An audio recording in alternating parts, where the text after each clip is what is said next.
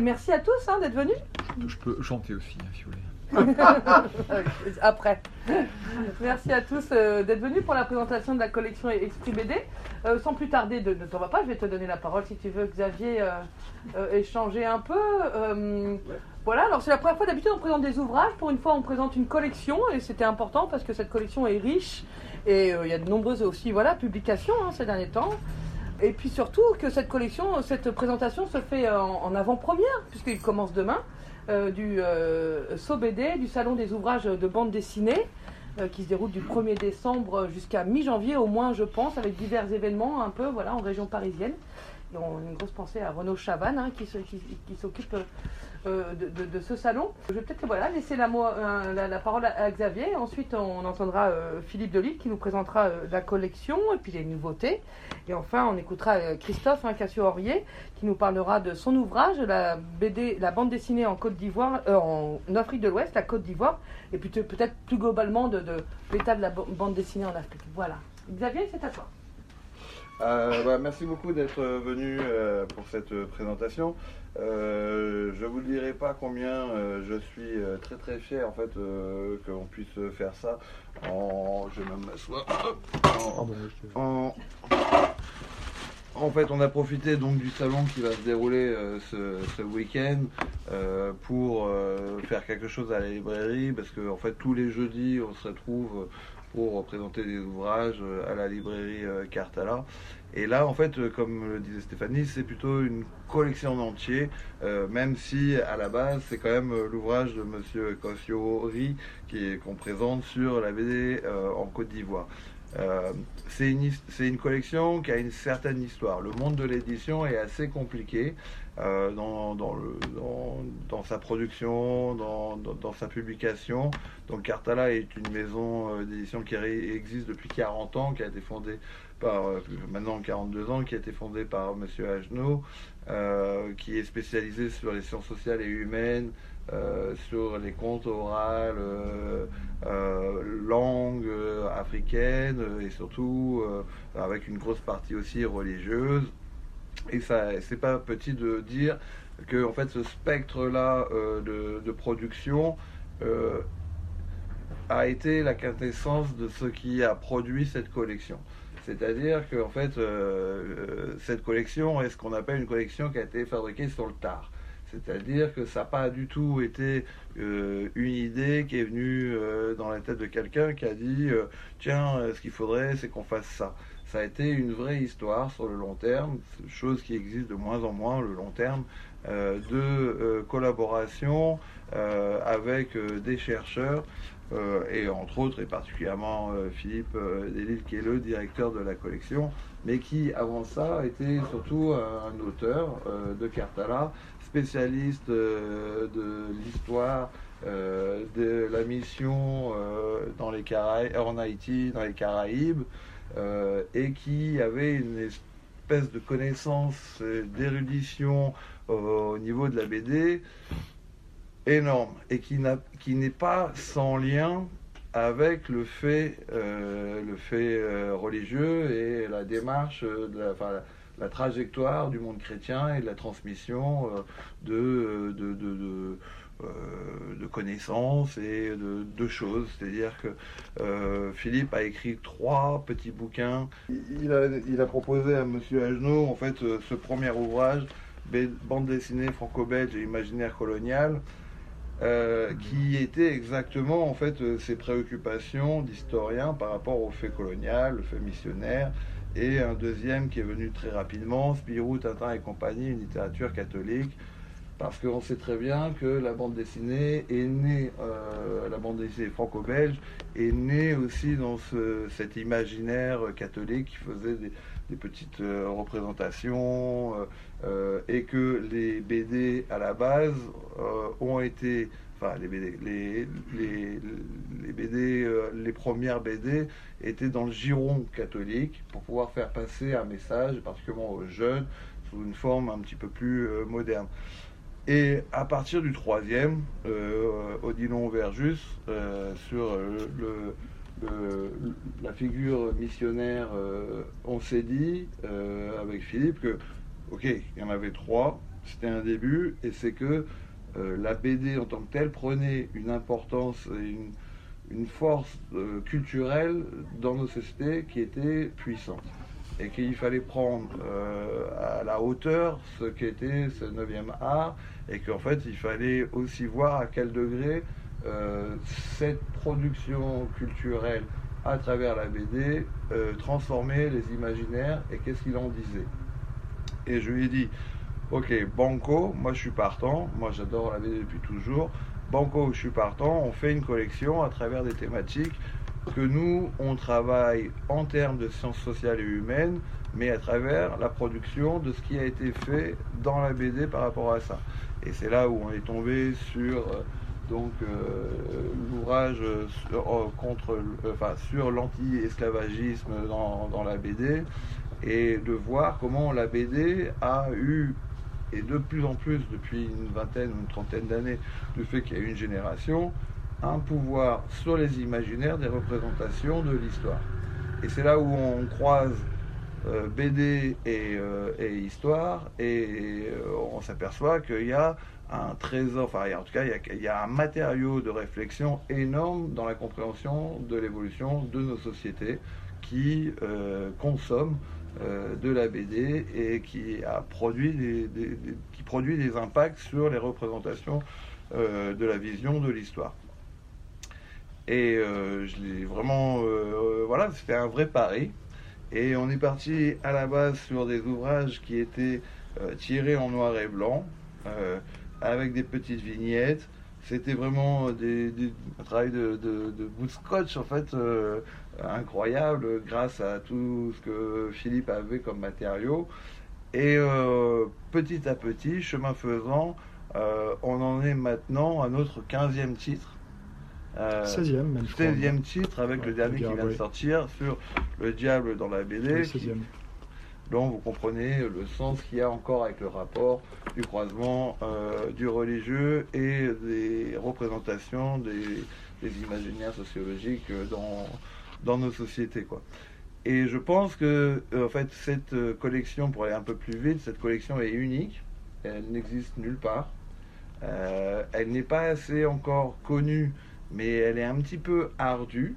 Ardue pourquoi? Non pas pour ce qui est écrit, euh, elle est en avance, un petit peu comme tous les ouvrages qu'on produit à Cartala, et elle est en avance sur la compréhension par rapport au, public. C'est-à-dire qu'elle n'a pas encore trouvé le public qu'elle mériterait. On est sur une collection de ce que j'appelle un, chemin de crête. Les gens qui lisent de la BD, bah, ils sont pas forcément à vouloir euh, comprendre ce que la BD a fait à la transformation de la société. Et les gens qui travaillent sur les transformations de la société n'ont pas encore pris la mesure de ce que la BD a, transformé. Alors même qu'on voit tout ce qui se passe, moi j'habitais à Boulevard Voltaire euh, pendant longtemps, là où il y a tous les magasins de manga euh, en bas de, chez nous. Et c'est vrai que quand je partais de Cartala et qu'il n'y avait pas grand monde dans ma librairie et que j'arrivais en bas de chez moi et qu'il y avait une queue de, 150 mètres pour pouvoir acheter des mangas, et je me suis dit, ben là il y a quelque chose pour une maison d'édition qui euh, se prétend euh, décrypter la sociologie et les évolutions des sociétés par rapport aux imaginaires politiques. Bon, on est un petit peu à côté de la plaque et que cette collection est nécessaire. Une collection dans le monde de l'édition, c'est pas parce qu'on sort un livre que les choses se font. Une collection, ça se construit sur le long terme. Euh, ça veut dire que ça se consolide. Euh, ça veut dire que ça produit un sens qui est bien établi. Et euh, c'est aussi quelque chose qui est très complexe en termes de droit. Comme vous pourrez imaginer avec l'histoire des BD, il y a beaucoup de questions de, de droit, et aussi de fabrication. Et avec, euh, euh, Philippe, on est arrivé à un modus vivendi où je vous avoue sur la capacité de l'efficacité de la production d'un ouvrage, euh, d'un objet, parce que c'est aussi un objet, d'une telle qualité. Euh, vraiment, franchement, euh, bravo Philippe euh, et merci beaucoup.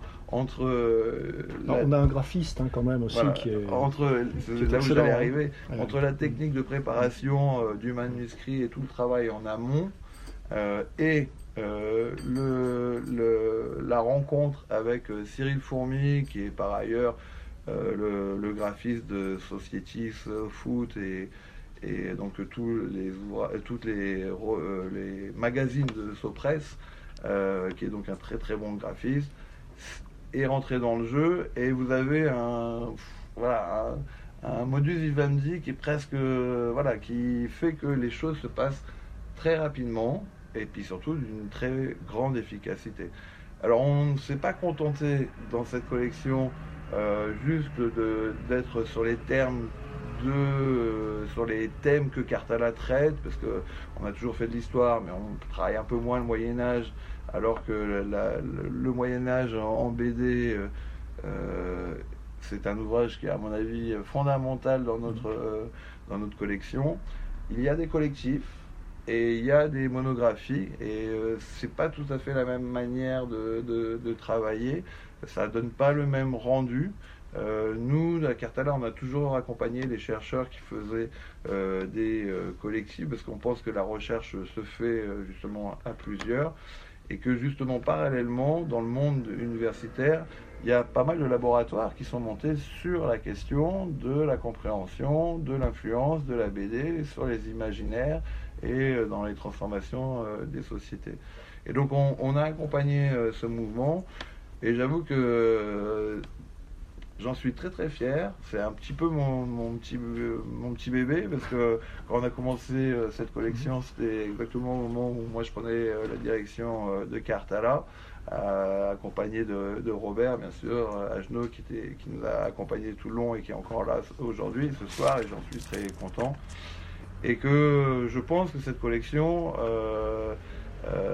fait date et dans le sens où elle existe nulle part et que les gens n'ont pas encore trop compris qu'en en fait elle était indispensable, un peu comme la collection Esclavage qu'on a produit dans les, dans les mêmes années.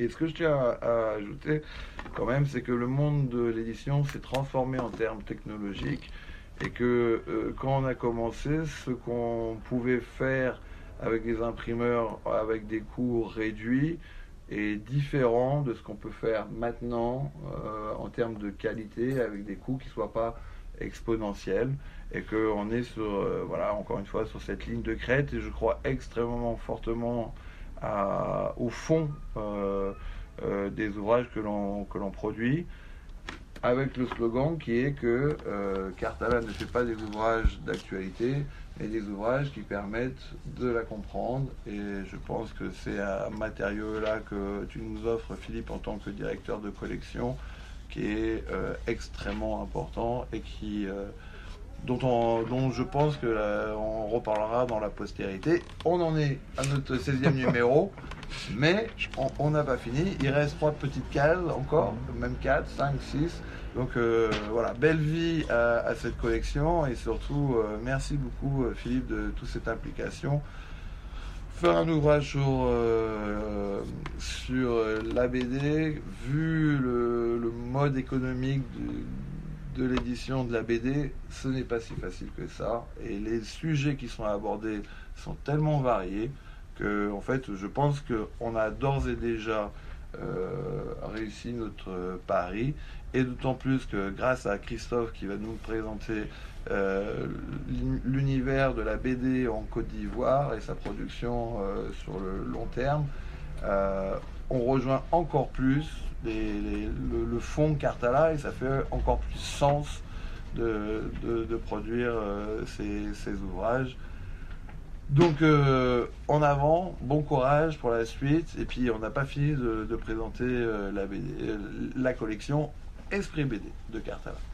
Merci Xavier. Je t'en prie. La date d'origine du premier livre de la collection? 2012, la collection. Alors en fait, comme Xavier l'a rappelé, c'est vrai que c'est une euh, collection qui a fait un peu la transition, puisque Robert Agenot avait eu la, gentillesse de, croire en la possibilité de faire des travaux sur la BD sur mes champs, moi l'émission, la colonisation, qui était un petit peu les champs de Cartala. Et puis après, euh, avec Xavier, on a eu l'idée effectivement peut-être d'élargir et de lancer les choses. moi j'avais fait un premier livre en 2008 sur la BD et la colonisation, et en 2012, on a lancé la collection. Donc ça fait 11 ans, elle compte 16 titres, donc un peu plus, un peu plus d'un titre par, par, par, an. Hein. C'est pas énorme. Cartala n'est pas une maison d'édition spécialisée sur la, sur la bande dessinée. Il y, a, Philippe Morin qui nous a fait l'amitié de venir, qui lui dirige PLG, qui est une maison spécialisée sur la bande dessinée, qui sort beaucoup plus de titres ces temps que, que, nous on en sort, mais, mais donc nous on est, on est dans une approche plus spécifique et qui est moins une approche de, spécialiste de la BD. Je pensais ça un petit peu l'idée au départ, c'est qu'on est plus des, historiens qui travaillons sur un champ et, qui prenons euh, ce champ à travers la BD avec euh, euh, l'idée bah, de, proposer à des gens qui s'intéressent à, ce champ, au Moyen Âge, à la d'en avoir une lecture à travers la BD. Il, peut y avoir une visée aussi pédagogique de, fournir hein, à des enseignants, à des étudiants, justement des, documents, un moyen d'appréhender les choses de, manière un petit peu plus amusante. Je sais que les, missions catholiques, hein, par exemple, moi c'est ma, spécialité, ça, intéresse quand même de moins en moins les jeunes, qui sont de moins en moins baignés de culture catholique et de plus en plus intéressés par d'autres religions comme l'islam. Du coup, j'ai remarqué que quand on l'aborde à travers la BD, on arrive un petit peu plus à faire passer les choses et à attirer leur, euh, leur attention parfois. Alors c'est peut-être céder à la facilité, je ne sais pas que de, que, de, faire ça, mais en tout cas ça peut avoir cette, euh, cette efficacité. Alors comme, euh, comme l'a dit Xavier aussi, oui je pense la, collection, tu, as dit beaucoup de choses, hein, je ne vais pas être, être, bien long, à, la fois elle s'inscrit plutôt dans une dimension historique, c'est plutôt des historiens, mais en même temps avec l'idée de collaborer, et souvent dans des volumes collectifs, comme là par exemple le dernier, Le Diable, il y a aussi il y a aussi des sociologues, il peut y avoir des gens qui travaillent dans le domaine des langues, hein, par exemple sur le, sur le manga, on a un collègue lyonnais qu'on sollicite régulièrement qui est, japonisant, civilisationniste et, spécialiste du, manga. Mais donc une dimension plutôt historique en collaborant avec d'autres. Et, puis au niveau des thèmes, euh, on, est resté en, globalement plutôt sur les thèmes de Cartala, c'est-à-dire que je pense qu'il y a deux, gros axes dans la collection. Il y a l'axe religion, euh, et qui est toujours assez, présent avec par exemple un, petit livre de Roland Francard sur la bande dessinée chrétienne, qui est, qui est un guide, hein, qui n'est pas une, analyse extrêmement pointue, mais qui est un livre très, très plaisant à lire, hein, très, très, très, très simple, très documenté, très, très agréable. Euh, et, deux des derniers livres qui sont sortis cette année, Scoutisme et BD franco-belge. Alors c'est scoutisme catholique en l'occurrence, puisque la BD franco-belge est née dans des milieux, dans des milieux catholiques, et puis Le Diable dans la BD. Euh, qui est une figure aussi euh, liée, au, christianisme, euh, donc qui traite d'aspects religieux. Et puis alors l'autre axe qu'on qu conserve, c'est l'axe euh, colonisation pays du Sud euh, qu'on va retrouver euh, dans par exemple un, un, livre sur la question de l'esclavage, hein, l'esclavage vu à travers à travers la bande dessinée. Vous avez peut-être le souvenir que dans Coq en stock, hein, Tintin et le capitaine Haddock délivrent des Noirs qui allaient être vendus comme esclaves à la Mecque. on est dans les années 50, hein, la, la, Belgique possède encore le Congo. Il y a toute une justification de la colonisation au Congo par le fait qu'on a libéré les, Noirs, des, négriers arabes, etc. Donc il y a, certainement des, des, liens là euh, avec ça. Même un, livre comme BD Western n'est pas si éloigné de ces thèmes-là, puisque les historiens considèrent souvent maintenant la conquête de l'Ouest comme une phase de colonisation interne aux États-Unis, mais une, forme de, colonisation. Et puis même dans des ouvrages comme celui-là, comme bande dessinée et religion, euh, on a des choses sur euh, la bande dessinée dans le monde musulman, la bande dessinée en Afrique, le Kimangis notamment avec Diantantou. Euh... Décédé il y, a, il y, a, deux ans. Hmm. Il est décédé Oui. Ah, ah je savais pas. Serge. D'accord. rencontré un salon. 2000. Oui, qui était un auteur congolais qui a, mmh. euh, qui a, qui a fait l'histoire de l'esclavage en BD, une histoire du Kimangis, qui est un, qui est un prophétisme euh, mmh. du, du, du, du, Congo. Il a fait une biographie de Simon Kimangou, Voilà, tout à fait. Congolais, très... oui. C'est son dernier ouvrage. Je, je, crois que son non, son dernier ouvrage. Excuse-moi. Non, non, je t'en prie. Hein. Je crois que son dernier ouvrage, c'est une biographie de comment il s'appelle le premier gouverneur du Tchad noir? Voilà. Ah, c'est une, une, biographie de Félix Eboué. Ah, oui. Je crois que c'est mmh. ça que j'ai pas, donc je, genre, je, je, le. Et, et donc, évidemment, le, le livre, je, je, lui donne la parole tout de suite après, ah, non, le, non. le, livre de Christophe, qui, qui, qui pour, pour la collection, je trouve vraiment, euh, moi, c'est vrai que j'avais vraiment grand plaisir que tu acceptes de venir d'une maison d'édition euh, autre, euh, chez Cartala, pour entrer dans cette collection, parce que c'est vrai qu'avoir les, les, les, les, études sur les auteurs de BD du Sud, ça, ça entrait vraiment en connexion avec, euh, avec l'esprit, avec la vocation de Cartala. c'est ce qu'on disait, il y, a, il y, a, de la BD partout, hein. alors il y a des grands grandes écoles en BD. Il y a, il y a en gros trois grandes écoles, hein, le manga, le comics, la BD franco-belge, mais après tous les pays font de la BD. Hein. Le, le SOBD a fait des choses sur la BD polonaise euh, ou, ou, autre. Euh, moi j'avais découvert avec ce livre qu'il y avait une, une, BD importante au Liban par exemple, une BD libanaise qui était importante, qu'il y avait un peu de BD égyptienne, euh, etc., etc. Et, et donc évidemment permettre de faire connaître cette BD d'Afrique de l'Ouest que en gros personne ne connaît en France. Euh, bah, il y, a, vraiment une vocation là qui dépasse presque le, le cadre universitaire et même je pense sur euh, euh, l'image de l'Afrique. Hein, C'est-à-dire qu'on a tellement à travers les médias l'image d'une Afrique qui va mal que de voir aussi des livres sur une Afrique qui crée, une Afrique qui, qui invente. bon, c'est quand même très intéressant. Alors il y a quelques ouvrages qui paraissent un peu en décalage avec la, les, les, les, titres en général de la collection, mais ça tient à des rencontres, hein, ça tient souvent à des, à des amitiés, à des rencontres. On a notamment un livre sur le chien et un livre sur le chat. Alors rassurez-vous, on fera pas le poisson rouge, euh, le, le, lézard, le serpent, etc. Mais ça vient du fait qu'à Lyon, on a un, collègue et ami qui est un des, des meilleurs historiens de l'animal en, en, France et peut-être même dans le monde, Éric Baratet, et du coup qui, qui, qui, nous avait proposé de faire quelque chose sur le, le chien en BD et puis euh, et puis sur le chat, sur le chat après, même si sur le chat, il m'a laissé me débrouiller finalement, euh, mais il avait il, il, avait structuré le, il avait structuré le, le projet. Voilà. Ah oui, maintenant les, les ouvrages sont avec des, reproductions couleurs, ce qui est important parce que c'est vrai que quand on analyse la BD, alors il existe des BD en noir et blanc, mais quand on analyse des BD en couleur, souvent l'analyse elle traite aussi de la couleur. La couleur joue aussi dans la représentation des personnages et du coup si on a l'image à côté en noir et blanc, c'est un petit peu un petit peu gênant. Et, puis il y a tout un travail effectivement de présentation. Vous voyez par exemple là sur la typographie hein, pour le scoutisme, il a pris euh, des caractères en bois qui rappellent que les scouts utilisent du bois dans leur dans leur camp pour construire des objets. Là, le, le, diable, on a un lettrage qui fait un peu gothique, qui fait un petit peu, euh, un petit peu film fantastique. Euh, après, comme tu le disais, un des soucis qu'on a, c'est le souci des, des, droits, parce que c'est vrai que euh, moi j'ai découvert ça avec la, avec la collection. En, histoire, on a bien l'habitude, enfin comme en lettres, je pense, hein, qu'on peut citer des auteurs. Il suffit simplement de citer un passage d'un texte et de le commenter. Et donc là, on est dans le droit de citation. Et donc, moi, je pensais que pour l'image, c'était la même chose et qu'il suffisait de un morceau d'une BD, une case ou une bande, de le commenter et qu'on était dans le droit de citation. Mais manifestement, sur l'image, c'est beaucoup plus flou. Et notamment, euh, certains éditeurs arrivent à faire considérer qu'une case, c'est comme un tableau, c'est une œuvre en soi, et donc on n'a pas le droit de l'utiliser et qu'il faudrait payer. Et alors évidemment, pour un petit éditeur comme nous, si on doit payer des, des, des centaines, des milliers d'euros en droits de reproduction, l'ouvrage n'est plus rentable. Mais euh, c'est toujours difficile. Alors du coup, il a, il a fallu... Euh, alors, alors je sais que pour, pour PLG... Avec RG, on a le problème. Voilà, avec RG, on a toujours le problème. On, on met rien parce qu'on a le problème. Voilà, donc sur, ce qui fait que sur les textes sur Tintin... Voilà. Donc là, par exemple, dans celui-là, le premier texte, c'est Tintin, il n'y a rien. Alors, faut trouver des détours. Là, par exemple, moi, c'est un texte sur Tintin euh, et le scoutisme. J'ai trouvé la couverture d'une revue scout dans laquelle il y a une interview d'Hergé. Donc j'ai mis ça en disant voilà revue scout avec une interview d'Hergé. Donc ça permet d'avoir quand même quelque chose sur Hergé, mais il faut trouver ce, ce, genre de détour. Et puis on n'est jamais à l'abri bon de, de, réactions. Je sais que pour pour celui-là on avait demandé des droits à Dupuis. Et, on n'avait pas demandé de droit pour les couvertures, parce que la couverture, normalement, c'est un objet livre.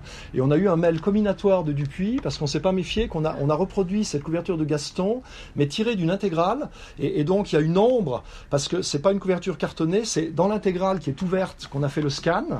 Et, de même, alors on a parfois des, discussions avec les éditeurs, où on voit qu'on n'est pas sur le même, euh, le, le, même rapport qu'eux. Là, c'est un, un, une analyse d'une BD Chaminou et le Crompire assez connue de Machereau, et, l'auteur est parti non pas de la BD telle qu'elle est publiée actuellement, mais de la manière dont elle a été publiée dans Spirou dans les années 50. Et donc il a reproduit les cases des années 50, et, et c'était des journaux où la qualité n'était pas très bonne. Et donc Dupuis, pareil, nous a fait un mail combinatoire en disant ça dessert l'œuvre. Mais, mais sauf que l'historien lui, il veut montrer le document d'époque, avec les couleurs d'époque, il veut pas montrer le truc remis à neuf actuellement, ch tel que Dupuis le, le, fait.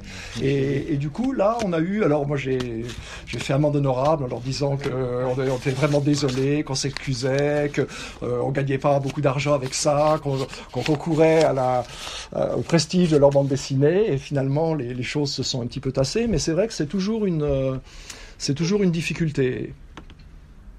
Voilà ce que je pouvais dire. Donc je passe la, la, parole à Christophe. Vous avez vu des attaques juridiques euh, non, on n'en a jamais eu, mais je me souviens que je me souviens que quand on a sorti le, missionnaire dans la BD qui s'appelle De Tintin au Congo et d'Ilion Verju, j'avais reçu 4-5 euh, jours après un mail de la Fondation Moulinsart qui me disait on a vu sur internet que vous avez sorti un livre parlant de Tintin. Si vous avez mis des images, il va falloir nous contacter. Et là, j'en avais pas mis, et je leur ai répondu en disant je, savais, je n'en ai pas mis. En revanche, je vous invite à acheter le livre qui vous intéressera sûrement. Ils ne l'ont pas acheté. Oh. Moi, je suis beaucoup plus fort que vous tous, en fait.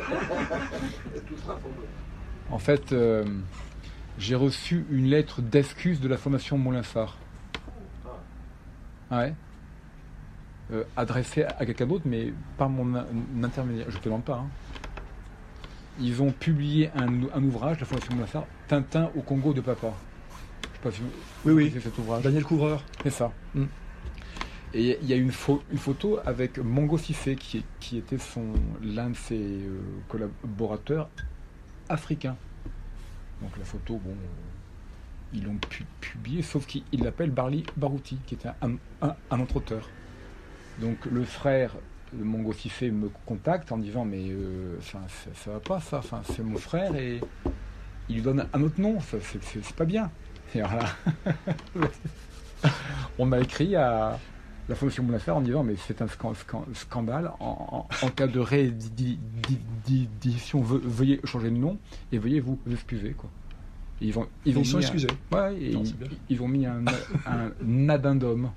c'est pas tout le monde qui se fait, euh, qui reçoit des excuses. Bah non, c'est moi. Ah, ouais, ouais, tout à fait. Bon après c'était quand même assez une erreur lourde quand même. Quand on donne un autre nom à, quelqu'un. Bref, mais est-ce que j'étais venu pour vous parler de moi ou de, mon livre? Non mais de ton livre, maintenant ah. je, te, je te laisse nous en parler. Ben voilà, écoutez, moi, moi je, brièvement, d'abord pour introduire, donc je m'appelle Christophe Cassiori, je suis euh, conservateur général des bibliothèques, je travaille à Strasbourg. Et j'ai une, de mes nombreuses passions, euh, c'est la bande, dessinée. Comme j'ai été élevé en Afrique, je fais beaucoup, j'écris beaucoup sur la BD en Afrique, puisque je me suis rendu compte qu'on parlait beaucoup de, l'Afrique, mais très peu de BD en Afrique. Or, moi, quand j'étais jeune, euh, quand j'avais euh, quelques années, j'ai appris à lire, euh, bien sûr, quand, on vivait au Cameroun, à Douala, et je me rappelle très très bien avoir appris à lire dans des BD publiés à l'époque en, Afrique. Et je trouvais un peu incroyable qu'on n'en parle pas. Donc il y a une quinzaine d'années, 20, ans à peu près, entre 20 et 15 ans, j'ai commencé à, à replonger dans mes archives, y, compris des archives familiales, celles de mon père, à retrouver des, choses et à chercher ce qui se, ce qui se publiait en Afrique comme BD. Et puis j'ai commencé à trouver beaucoup de choses, beaucoup, beaucoup de choses. Donc j'ai commencé à écrire des, ouvrages sur la bande dessinée dans l'océan Indien, puis ensuite j'ai publié un, premier ouvrage en 2009. Ensuite, en 2010, euh, la BD au, Congo-Kinshasa, République démocratique du, Congo. Ensuite, la BD au Cameroun, qui était le pays où j'ai été élevé. Et puis bah là, j'ai donc, fait un, dernier ouvrage sur, la BD en Côte d'Ivoire. J'ai choisi Congo-Kinshasa et Cameroun pour deux raisons. La première, c'est que j'avais un lien intime avec ces deux pays puisque j'y ai habité. Et de deux, c'est parce qu'il y a beaucoup de choses qui se font dans ces pays. Beaucoup, beaucoup de choses. Il y a, on, estime qu'il y a environ euh, entre 500 et 600 auteurs de BD en, République démocratique du, Congo, ex-Zaïre, ex-Congo belge. Et une scène BD très très vivante au Cameroun également. Et bref, je me suis attaqué à un pays que je ne connais pas où je suis, allé quand j'avais 16 ans pour jouer au tennis. Je racontais ça à Philippe. La Côte d'Ivoire, mais je, n'y suis pas retourné depuis 1984, donc presque 40 ans, donc je ne connais pas ce pays en fait. Hein. le Abidjan de l'année 84 n'a plus rien à voir avec l'Abidjan de, de l'année 2023.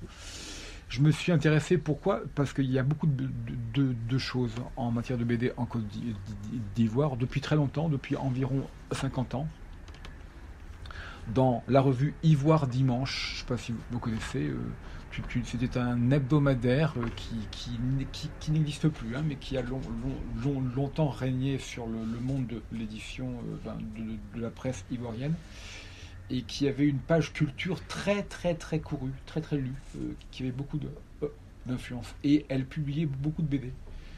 Donc dès, les années 70, on avait de, la BD que les Ivo- les Ivoiriens lisaient, et avec des personnages très très po- po- populaires.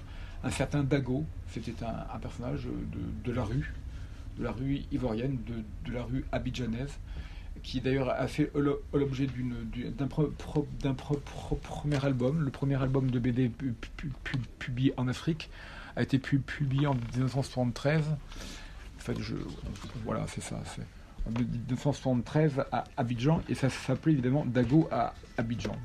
Rien, rien de très étonnant. Je vais essayer de vous retrouver. Euh, ouais, peut-être pas.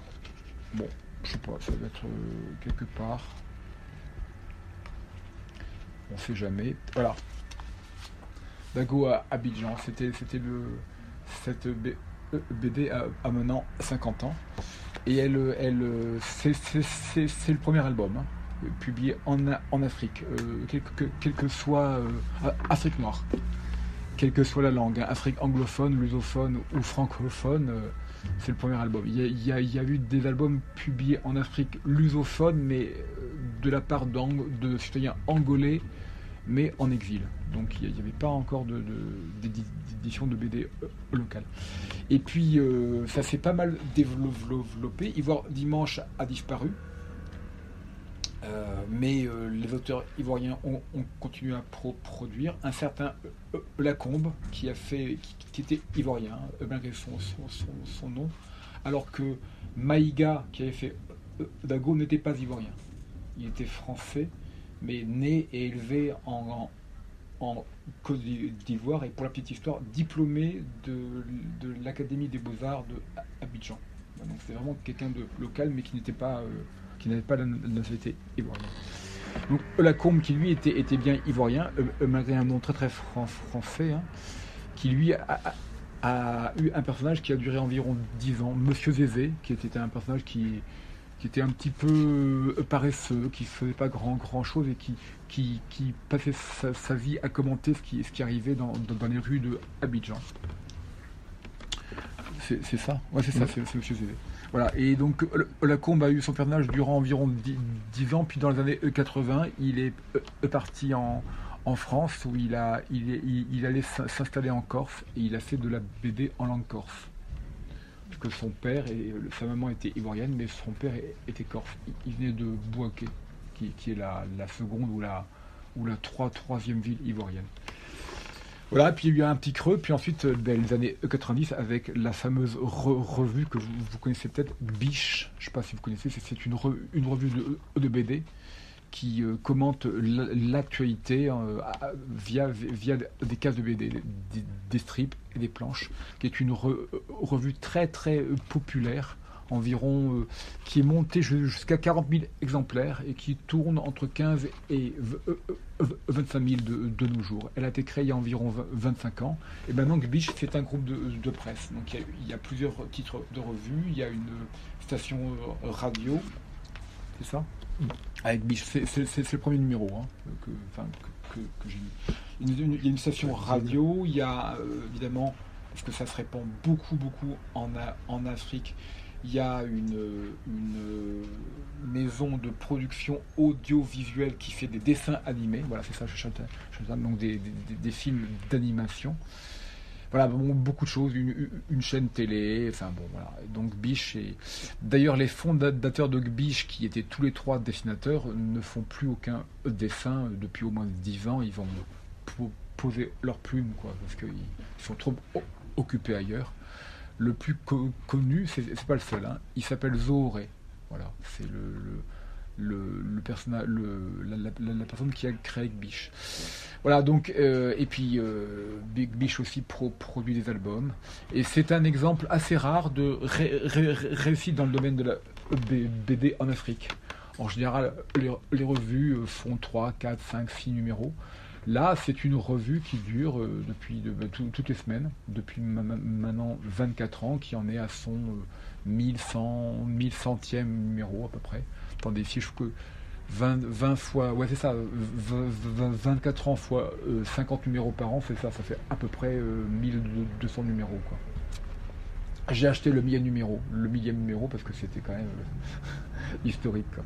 Voilà, c'est une re- revue qui commente la- l'actualité. Il faut savoir que en Afrique, il y a trois revues qui ont ré- réussi à aller au-delà des, des, des 10 ans. C'est Gbiche, évidemment, qui, va atteindre ses 25 ans l'année pro- prochaine. C'est Nga à Madagascar, qui est né en, à peu près à, la même époque, 98-99, qui est une revue de BD entièrement en langue mal- malgache, qui a le même principe, c'est qu'elle commente l'actualité sous forme de BD. Enfin, c'est un truc assez original. Il y a un peu d'écrit, évidemment, il y, a, un peu de narratif, mais il y a su- surtout beaucoup de, de, cases et de planches de BD. Et puis il y a, euh, une autre re- re- revue au Cameroun qui est également euh, est, une re- re- revue euh, satirique, en, partie sociale et, politique, mais sous- sous forme de BD avec un peu de, de dessin de presse. Voilà. Et, euh, et surtout, la Côte d'Ivoire, c'est le, lieu où il y a le, festival de BD Cocobule, qui est l'une des plus grosses manifestations dans le domaine de la bande dessinée euh, sur le continent, qui en est à son huitième ou, ou neuvième édition, qui s'est arrêté au moment où il, y a eu une crise po- politique que vous devez tous co- connaître en Côte d'Ivoire, qui a duré à peu près de 2002 à 2010-2011, aux alentours où eh euh, la Côte d'Ivoire était, en pleine guerre ci- civile hein, entre, différentes ré- régions. Donc là, euh, évidemment, euh, ça s'est mal pa- pa- pa- passé pour eux il n'y a pas eu d'édition de BD, mais Gbiche a continué.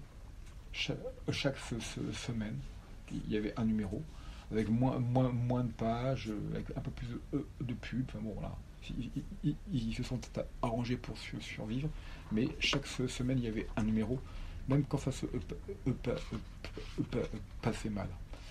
Et alors vous vous y attendez des tout, donc je vais évidemment euh, par- parler d'elle. Oui, la Côte d'I- d'I- d'I- d'Ivoire et ég- et également le, le pays de, Mar- de Marguerite Aboué, qui est la grande scé- scénariste. euh, Ouais, c'est le grand succès de BD Voilà. africaine en Voilà, France. hein. La grande scénariste franco-africaine avec deux, deux, deux séries, hein, Aya qui est euh, pour les adultes mais qui est extrêmement originale et très très sa- sa- sa- savoureux. Une série pour, pour les enfants, Akifi, qui, euh, dont on co- co- co- connaît moins les titres euh, parce que c'est pour- enfants mais qui a aussi beaucoup de succès. hein. Donc c'est des di- di- dizaines de, de milliers d'exemplaires qui sont vendus. hein. Le numéro 8 est sorti... euh, c'est ça, euh, je crois que c'est hier ou avant-hier, enfin bon, en tout cas, voilà, en, en tout cas au, mois de novembre. Euh, donc, euh, Akifi, c'est avec Mathieu Sapin, euh, qui vient de faire euh, une, autre BD. C'est celui qui, a fait la biographie de Gérard Depardieu en BD, je ne sais pas si vous connaissez. Il, 5 ans avec Gérard, s'appelle. Bref, donc Akifi, c'est avec euh, Ma- Mathieu Sa- Sa- Sapin, et Aya, c'est avec euh, son ancien mari, Clément Oubrerie. Voilà.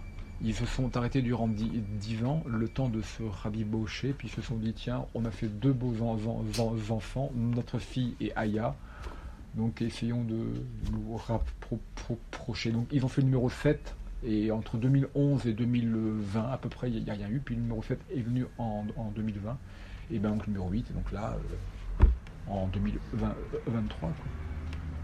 Donc Aya de Yopougon qui raconte évidemment la vie euh, savoureuse dans un, quartier de Yopougon, qui est un, quartier d'Abidjan. C'est une BD très originale, qui a beaucoup de su- su- su- succès, un succès très mérité. Ils ont inventé un genre, selon moi. C'est pas lié à, à l'Afrique. J'y crois pas à ça. Je pense pas. Ils ont un- inventé un genre euh, qu'on pourrait appliquer à, à- à beaucoup de pays, mais comme elle est ivoirienne, euh, Marguerite, donc évidemment, euh, ça, s'applique à, la Côte d'Ivoire. C'est qu'ils ont inventé une forme de telenovelas sous forme de sous, sous- f- format BD. C'est-à-dire en gros les, les feuilletons, les soap opéras brésiliens qu'on voyait be- beaucoup sur, nos chaînes il y a 20, 25 ans avec, X qui était amoureux de Y qui ne pouvait pas épouser Z. Vous voyez, avait un truc euh, dé- débile qui tou- tou- tournait en boucle, mais qui nous, qui nous al- quoi. Ben, ils l'ont un, un peu fait aussi, mais sous, sous format de BD, c'est vraiment très très très original. Les moins de 20 ans ne peuvent pas co- connaître ça. Mais ceux qui en ont un, peu plus euh, doivent, doivent s'en sou- souvenir. Quoi. Ça, ça tout, tout, tout- tourné beau- beaucoup sur M6 euh, à l'époque. Bon voilà, donc ouais, c'est vraiment un, nouveau genre. Mais malheureusement, euh, moi j'ai créé une, une- une co- collection de BD chez L'Armatan, qui est une qui s'appelle La- La- La- L'Armatan BD, BD, qui sort son 48e titre dans, dans quelques semaines, qui ne sont que des, auteurs africains. Ben, Aya de Yop Pougon n'a pas fait appel d'air. hein. Dire, Aya est un su- su- succès, mais les auteurs africains qui publient en France n'ont pas beaucoup, beaucoup plus de euh, euh, succès depuis que Aya est, est arrivé sur le marché.